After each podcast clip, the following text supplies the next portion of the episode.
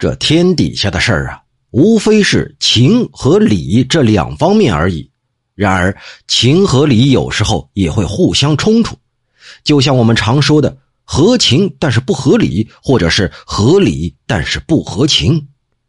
在咱们乡里啊，有一个婆婆总是虐待他们家的童养媳，简直到了惨无人道的地步。童养媳没办法，偷偷的就跑回了娘家。母亲可怜女儿啊。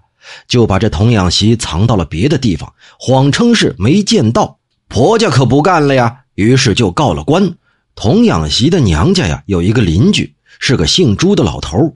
童养媳的婆婆认定了这朱老头啊，一定见到童养媳了，让他出庭作证。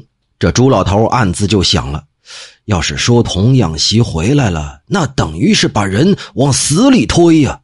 要是说他没回来，那就等于是帮人家离婚了。于是他是犹豫不决，就去向神明求签。他举着签筒摇了几摇，结果呀，一根儿也没出来。用力再摇，结果呢，所有的签全都出来了。看来呀，神明也是难于决断。